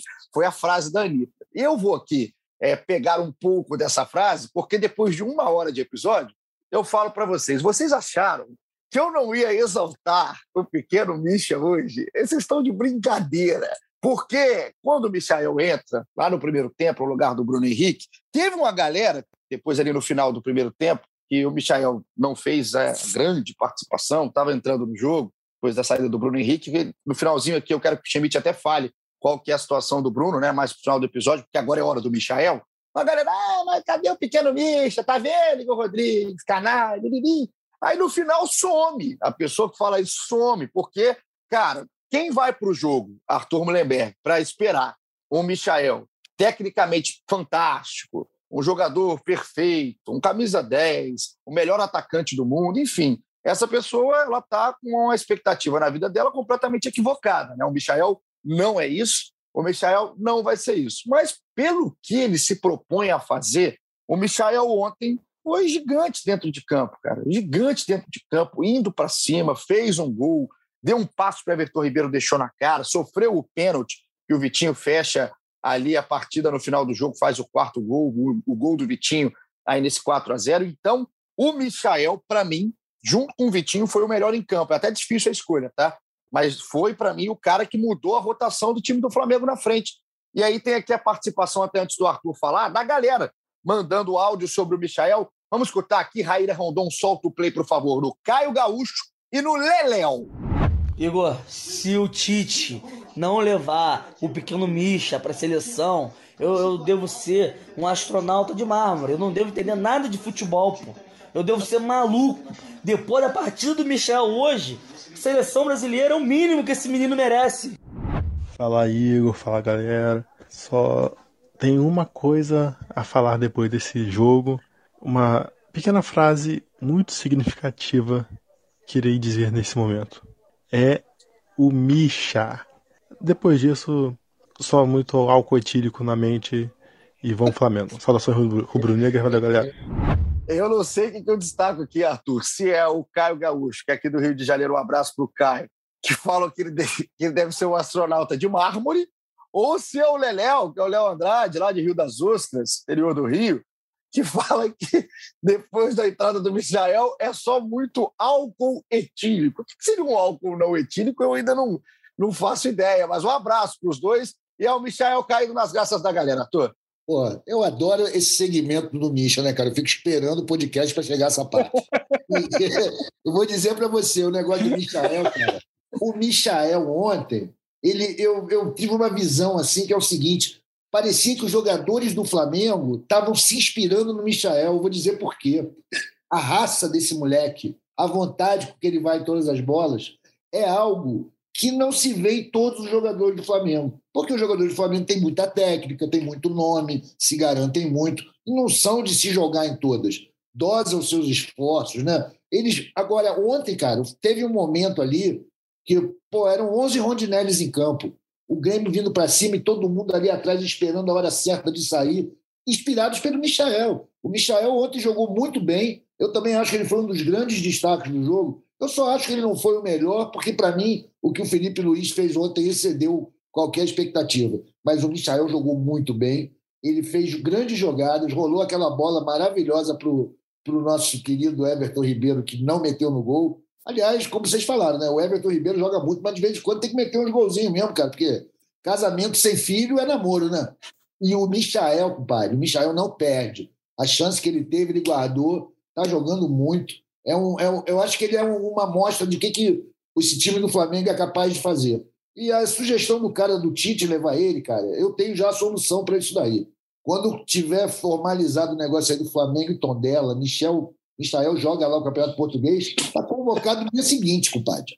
Um tá caminho tá aberto para a Europa. Tá, tá doido para mandar o Michael para a Europa, o, o Arthur Mulher. Vai ter uns 12 episódios já. Eu, eu quero que ele viva o sonho dele, pô. É, é. Você é um grande traíra, quer mandar o nosso pequeno pincher valor de Michael Natan, que entra com essa intensidade mesmo, né, cara? Com essa vontade. Eu acho que vontade é uma palavra também. Além de toda a estratégia, além de toda a, a qualidade que teve o Renato no intervalo e todo o mérito teve o Renato no intervalo, tudo passa pela postura, né? Porque não adianta você ter todo o desenho do jogo se o seu time entrega a mesma coisa com 10 do que estava entregando antes, estava entregando mal no primeiro tempo. O time também cresceu e, e, e a, acho que incorporou mesmo um pouquinho dessa vontade que o Michel entra em qualquer jogo. Pode estar errando tudo, acertando tudo.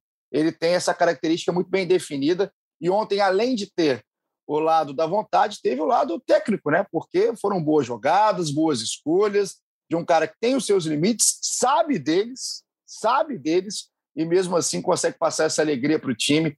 É um dos, dos xodós do torcedor e parece também do grupo. Pois é, assim, é óbvio que a gente olha o Vitinho e olha o Michael, a gente vê quem é um jogador mais técnico, né? Vê quem é um jogador mais limitado ali. Mas, cara, é inegável que o Michael, assim, entrou numa espiral de confiança que está fazendo muita diferença para ele, inclusive aumentando o seu potencial técnico. A bola que o Michael dá para o chute do Ribeiro de perna direita, né, que, que vocês comentaram que ele desperdiçou a chance, eu acho que era até um lance difícil, mas enfim, realmente tem que fazer o gol ali. Cara, é uma visão difícil do jogador ter ali, né?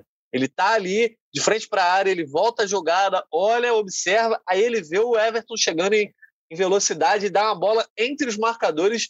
Enfim, me assustou ali. Eu tive um pouco.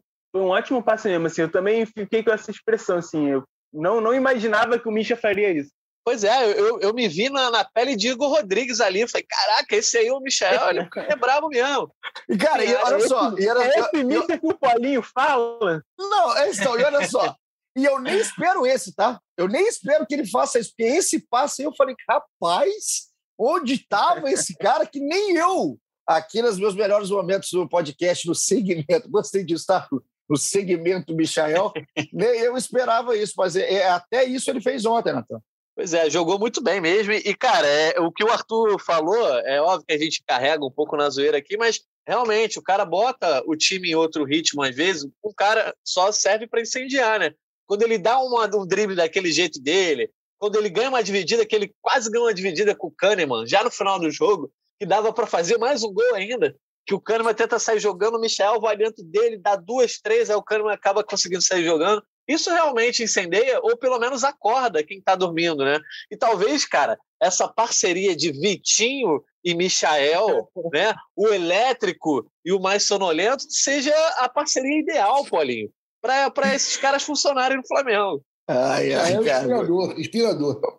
Vocês são demais. O elétrico e o sonolento. O Vitinho toma aí uma, uma, o status de sonolento do Jorge Natan. Ontem não, né? Ontem ele foi eletrificado. Não, ontem... Eletrificado pelo nosso seria pequeno Misha. Seria o Misha a pilha do Vitinho, a bateria Meu do Deus. Vitinho. Olha aí. Onde isso Bela... vai parar?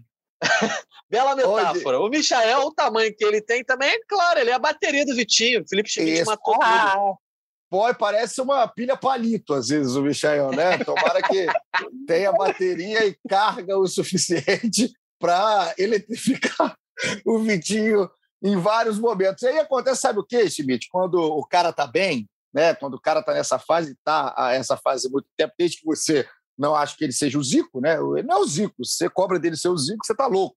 Agora, acontece isso aí, ó. Mensagens como essa da Kenny, arroba Kenny, underline paz, underline paz. Então, Vitinho, ou Vitinho não, Michael, minha pilha Palito, se estiver escutando, é essa arroba aqui da Kenny que te mandou essa mensagem. Expliquem isso a Deus, né? porque só gol de jogadores improváveis. Craque do jogo, Michael, né? Com esse cabelo dele aí, delícia. Eu tô sem palavras, cara. Eu tô sem palavras. bombando. Bombando. Bombando, ô, ô, Felipe Schmidt. Esse delícia no final do áudio para o cabelo do Michael, ele me pegou, ele foi uma flecha no meu peito. Porque se o Michael, com aquele cabelo ali, lá, Eduardo Costa, se ele conseguiu achar o amor, eu acho que todo mundo vai achar o amor, cara. Que coisa, que momento bonito, esse momento romântico do nosso chefe Flamengo um bom momento para fechar o momento Misha do podcast, né? O segmento é aí. É isso. Que, que, que momento.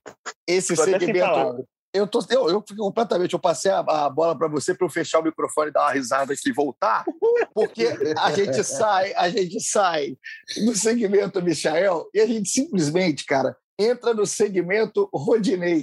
Eu não sei se tem mais entretenimento do que isso, a gente não sabe. Eu não estava esperando porque acho que nem o Renato estava esperando esse gol do Rodinei, nem o Renato estava esperando isso. Um bolão do Vitinho, o Rodinei fez um gol de cabeça, cara. O Rodinei, que geralmente é, é um cara que a gente fala que é importante para o grupo, que é um cara de, de ambiente, e é mesmo, um cara bacana pra caramba.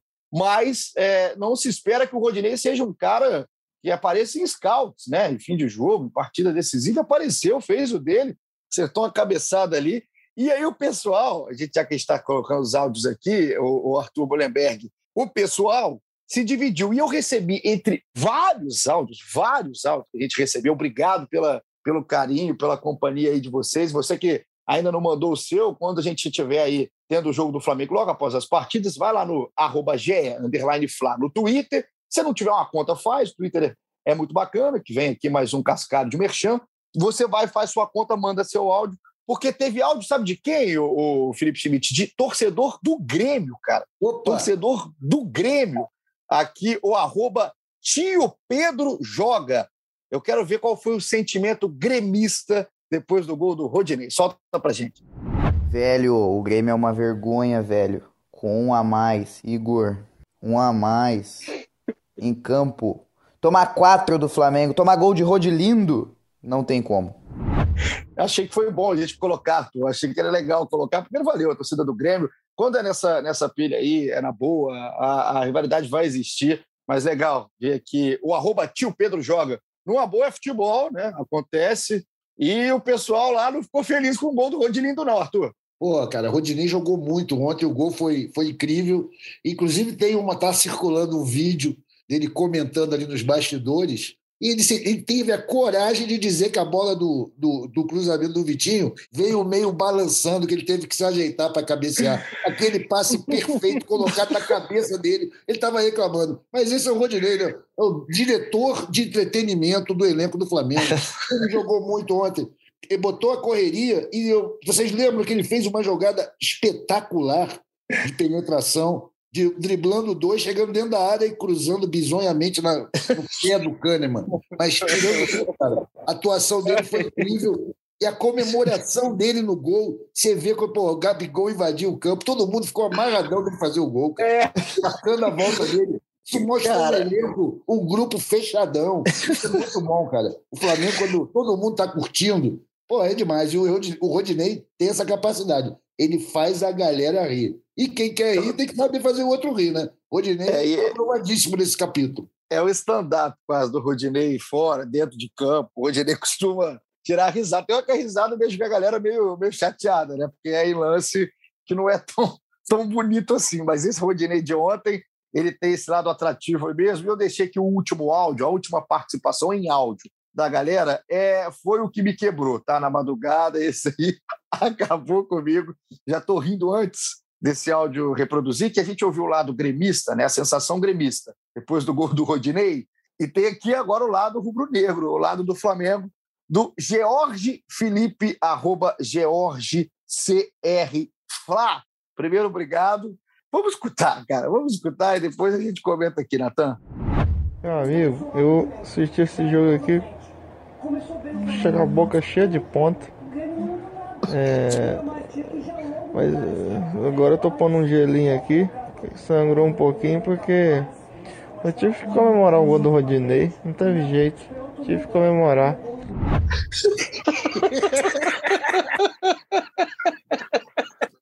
Esse folhinho é muito, é muito canalha. Que coração foi essa, cara? Porra, deu um poste. Ô, gente! Fala aí, cara. Você quiser falar. Eu vou, eu vou falar o que é o áudio que você bota. Eu não sei se Comenta é pior. Eu não sei, ô Schmidt, se é pior o cara que manda um áudio desse. E eu, assim, o cara certamente estava puro, né? Porque tá com pão, deve estar Ah. tomando. É, não podia estar tomando água tônica. Ou, se o pior, é o Igor Rodrigues que vai e expõe o cara em rede nacional aqui para toda a torcida do Flamengo. Ô, gente, ô, gente, isso aqui, cara, eu vou te falar, ô, ô, Jorge, um abraço pro Jorge Felipe, pro melhor áudio que eu já recebi na minha, no meu, na direct lá no, no Twitter. Cara, o cara tava cheio de ponto, deve ter feito alguma operação dentária, eu não sei qual foi aí o procedimento do, do Jorge. Eu não, eu, não, eu não tive nem coragem de perguntar, mas eu imagino, cara, ele acordando hoje, Arthur, Schmidt, lembrando que ele acabou com os pontos de gelo na boca porque o gol do Rodinei saiu. Deve ser, assim, uma, uma, uma situação Imagina legal aí do Jorge, dele, cara. Imagina da família do Jorge Felipe, né, que vai entender o que, que aconteceu, ele explicando. Enfim, eu não podia deixar de colocar aqui o áudio do Jorge Eu me Felipe. identifico pra caramba com o amigo Jorge, cara. Eu já cortei a mão comemorando o gol do Flamengo contra o Corinthians. Então, isso acontece mesmo. Isso é flamenguismo. Aco- Acontece, cara. Essas coisas acontecem. Teve amigo meu, cara, quase matou o pai já, né? Com gol do Flamengo também, final de decisão do Carioca, enfim. Tem de tudo, tem de tudo aí. E o Jorge aqui representando o torcedor rubro-negro. Tamo com a junto, boca- Jorge. Com a boca estourada depois do gol do Rodinei. Vamos para a nossa reta final aqui. Eu deixei até em homenagem a você aqui, Arthur Mullenbeck, você que pontuou num primeiro momento, porque eu queria falar do Felipe Luiz aqui. A gente está acabando, a gente está fazendo um episódio gigante hoje. Você não, você não reclame nunca mais da gente. Mas para a gente Virou encerrar chegar na- né? Você tá gostando Virou. de fazer episódio longo. Virou. Não, a rapaziada participa tanto que não tem como a gente não colocar aqui todo mundo, pelo menos uma grande parte. Não dá para colocar mais de 200, 300, 400 que chega, mas dá para colocar uma galera que representa todo mundo. E aí tem que falar do Felipe Luiz, velho. Assim, a gente ouve muito e de muita gente, de muito lado, imprensa, torcida, enfim, de onde for, que o Felipe é, é um jogador lento, né? É, que às vezes deixa muito espaço e tudo mais. Eu acho que esse é o preço do Flamengo por ter um lateral tão técnico, tão bom, mesmo com a idade. E ontem, com um jogador a menos, o Felipe Luiz pegou um ataque, ou pelo menos um lado direito de ataque do Grêmio jovem, por exemplo, o Wanderson, a lateral direito, um garoto, e também depois teve Ferreirinha, teve é, o tal do Campas, que é mais do lado esquerdo, mas tem hora que ia para a direita, Alisson, que trocou de lado com Ferreirinha no segundo tempo, são jogadores de velocidade, e o Felipe Luiz deu um verdadeiro show em campo, um verdadeiro show em campo, jogando a bola que ele sabe jogar, e aí respondendo né, a quem analisa às vezes um outro jogo, uma outra falha, um outro momento que ele está exposto em campo, e não adianta é, cobrar a velocidade do Felipe, ele tem velocidade de reação, de raciocínio, de posicionamento.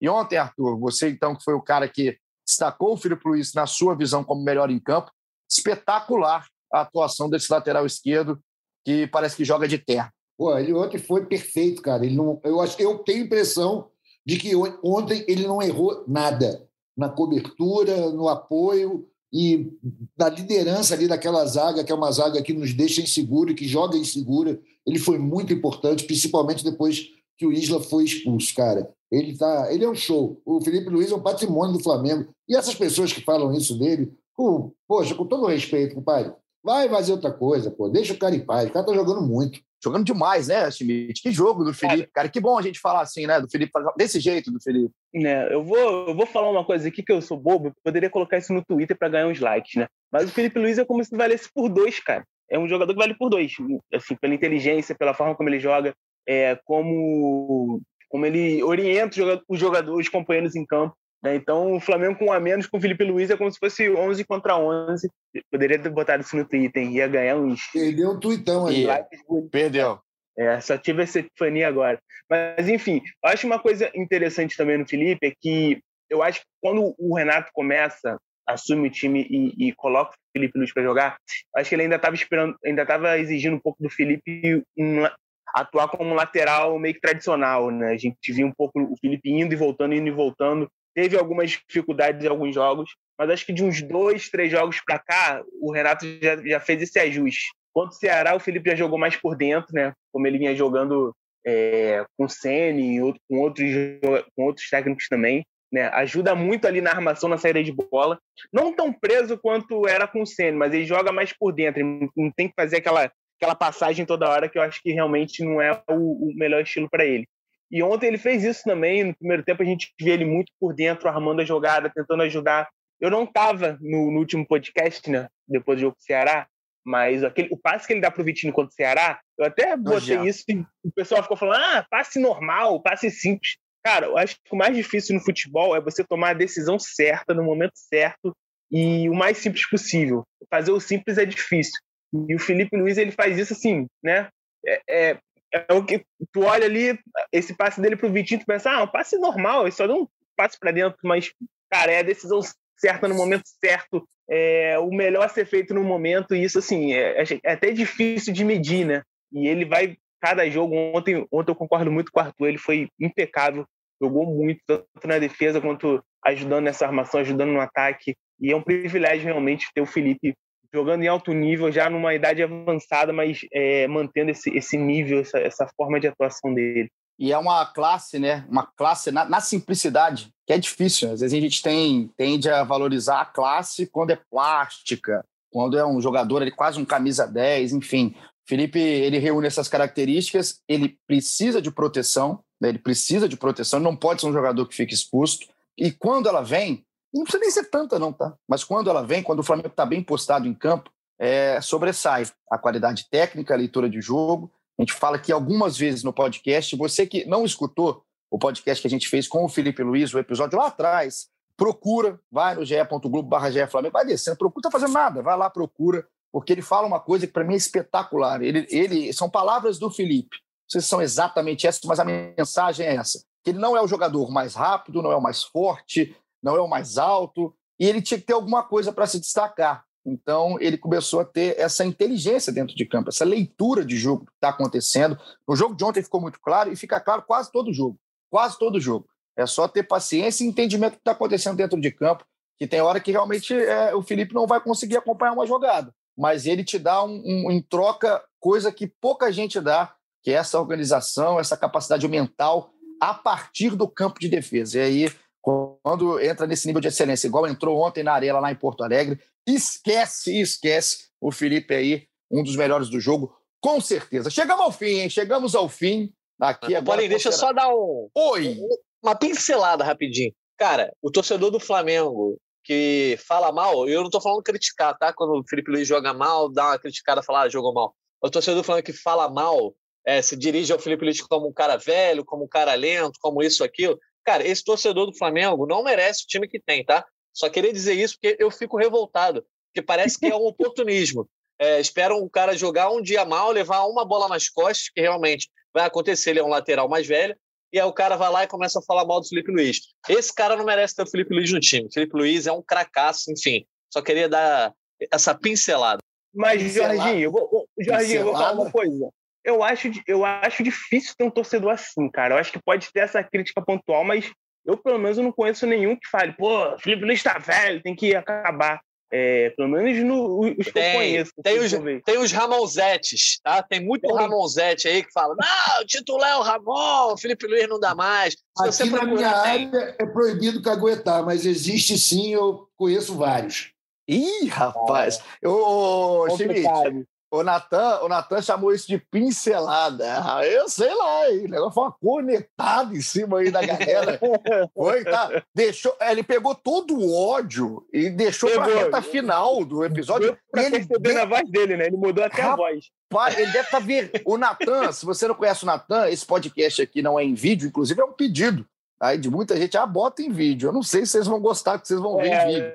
É, eu não sei. Não mas façam alô, isso, não peçam isso. Alô comercial, alô departamento comercial da Rede Globo, né? Vai, vai que se vier um trocado a mais, a gente faz um nice to meet you aqui. Mas o Natan, ele é um, um sujeito que é, é, muito branco, né? Nesse momento, ele deve estar vermelho de ódio, enquanto destilava todo o veneno. É, você, que, é, você que é Ramosete, você não aparece aqui. Não, não, não eu, não, eu não tô com raiva, mas assim, quando, quando, tem esse tipo de coisa, esse oportunismo, eu fico, eu fico um pouquinho irritado. E nada contra o Ramon, também acho o Ramon um grande jogador, mas eu, eu acho que tem gente que às vezes é meio oportunista, e aí fala do Ramon sem nem ter visto o Ramon jogar. Pô, o Felipe Luiz joga demais, gente. Vamos aproveitar o cara aí. O cara tem pouco tempo de, de, de jogador ainda pela frente. Vamos aproveitar essas atuações. Você, então, Ramonzete, se você cruzar com o Jorge Natan pelas ruas do Rio de Janeiro, atravesse. Atravesse. atravesse, porque o bicho é perigosíssimo, principalmente para você. Opa! Aí, aí que foi agora, aqui tomou, tá nas cordas o pessoal que, foi, que defende o Ramon ao Felipe Luiz. Chegamos assim ao fim. Não, acho que não podia terminar melhor com o ódio, o desabafo de Jorge Natan a companhia aqui de Felipe Schmidt, do nosso querido Arthur Mullenberg. Natanzinho, obrigado. Schmidt, obrigado. Arthur, muito obrigado. Ô, ô gente, para esse episódio sair, é, uma hora e meia de episódio aqui, se eu não me engano, a gente está falando para caramba. É, depende de muita gente, né? E principalmente dela, nossa editora, produtora, DJ, é, faz de tudo, a nossa querida Raíra Rondon. Raíra, você quer entrar aqui para dar um salve para a galera, mandar um beijo aqui? Pode dar o seu tchau aqui para a rapaziada. Por essa eu não esperava, hein? Primeira ah, vez olha. aparecendo aqui, só para dar um, um oi e um tchau e agradecer esse entretenimento que vocês me proporcionam quase que diariamente. Obrigada, pessoal. Um beijo para você. Opa, né? Valeu, Raíra. Uma pessoa de poucas palavras. Veio, deu um oi, deu um tchau, já saiu. Já saiu a Raíra. Já, a passagem dela é relâmpago, tal qual o Rodinei ontem na Arena, mas é marcante. Obrigado, Raíra. Obrigado a você que ficou ligado. Arthur, tamo junto. Um abraço. Valeu, galera. Valeu, Schmidt, Igor, Raíra, Natan. Tamo junto. O Flamengo tá sensacional. O tetra é nosso. Schmidt, tamo junto. Quer mandar abraço, Schmidt? Eu fui mal educado. Quer mandar abraços? Eu vou mandar. Vou mandar um abraço. Vou mandar dois abraços aqui. Vou hum. mandar um pro Silas Mouta, que me mandou mensagem no Instagram perguntando como eu faço para mandar áudio para sair no podcast do Dia Flamengo. Eu só vi agora, da próxima vez eu vou pedir para o Silas mandar um áudio para a gente, para ele, ele aparecer. Mas eu vou indicar logo a caixinha de DM do, do, do Paulinho.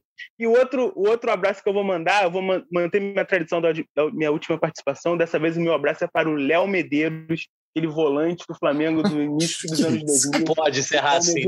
Pera aí. Você jamais será esquecido. Cada vez que o Flamengo mete 4x0 no Grêmio, fora de casa, eu lembro do Léo Medeiros. Cara, você quer, você quer infartar o Jorge Natan, cara. O Jorge Natan já não tá no momento mais tranquilo do, do episódio. Vou ter que mandar um abraço pro Beckenbauer para compensar agora. É, cara, pelo amor de Deus, cara, pelo amor de Deus, Schmidt, um beijo para você. Ô, Natan, vou te dar tchau, só para mandar meus abraços aqui. Pra galera que, pô, que manda o áudio, que vai lá, eu vou responder quase todo mundo, tá? Eu vou tentar responder a maioria aí no, no privado, mas um abraço para todo mundo que mandou lá de Juiz de Fora, Pedro Brasil, Henrique Vilar, melhor personal trainer da cidade. Alô, faz o desconto quando eu for. Felipe Frederico, novo maratonista. Galera que está ouvindo em Boston, nos Estados Unidos, em Israel também tem nosso público. A Thaisa, lá de Caracaraí, Roraima. O Túlio de Brasília, o Richard de São João do Meriti, no Rio de Janeiro. A Larissa Silva de Itapema, Santa Catarina. Galera de Sobral, no Ceará, Cuiabá, Mato Grosso. Lá de Aracaju veio o Luan Sobral sempre participando, pessoal de São Carlos, Guarapari, do Espírito Santo, União da Vitória, no Paraná, São Luís, Maranhão, Itaguaí, Teresópolis, tem muita gente ouvindo. Obrigado demais pela participação de todo mundo. Natan, deixei você respirar para você mandar seu tchau e seus abraços aí para a gente encerrar de vez o nosso episódio. Desculpa alongar o, o, o, episódio, mas você falou o nome errado da cidade onde Felipe Schmidt nasceu. É São João de Meriti, não do É. Meriti, não é, Schmidt? Perdão. Isso aí, Demeriti. Perdão. Perdão a toda São um, João. Um abraço, um abraço para a clínica, para a maternidade Santa Terezinha, onde eu nasci. E 19 Meu anos depois. Tá já vazado Deus do esse céu, podcast aqui. Meu Deus do céu. O Jabá já tá vazado. solto, hein? O Um tá abraço, solto. um abraço para São João de Meriti. Perdão pelo equívoco desse asno, desse Boa. animal que vos fala. Não vou me alongar, não. Só queria dizer que é sempre prazer estar aqui. Não sei se a galera tem gostado muito de eu estar aqui sempre falando as minhas besteiras, mas você está me chamando e eu não recuso convite, não faço desfeita. Sempre prazer estar aqui com vocês nesse podcast maravilhoso, ainda mais depois desse resultado. Um abraço e se me chamar, Se eu chamar, volto. volta. Volta com esse ódio, babando, como você fez agora nesse final do episódio, que a gente vai chamar sempre, Natanzinho. Obrigado a todo mundo que ficou ligado com a gente. Para a gente terminar, depois do, do Schmidt ter quase acabado com o episódio no fim, vamos terminar num, num estilo bacana? Vamos terminar falando de Pequeno Misha? Raíra Rondon, um beijo para você. Obrigado. A gente volta na semana que vem, depois da rodada de fim de semana. Solta para a gente, Raíra, para a gente dar tchau. A narração de Gustavo Vilani do gol do nosso pequeno Misha. O Vilani soltou a voz no nome do Michael. E é nesse clima que a gente encerra. Tamo junto, um abraço e até a próxima. Vitinho, ele ajeitou, perna esquerda, abriu o Michael!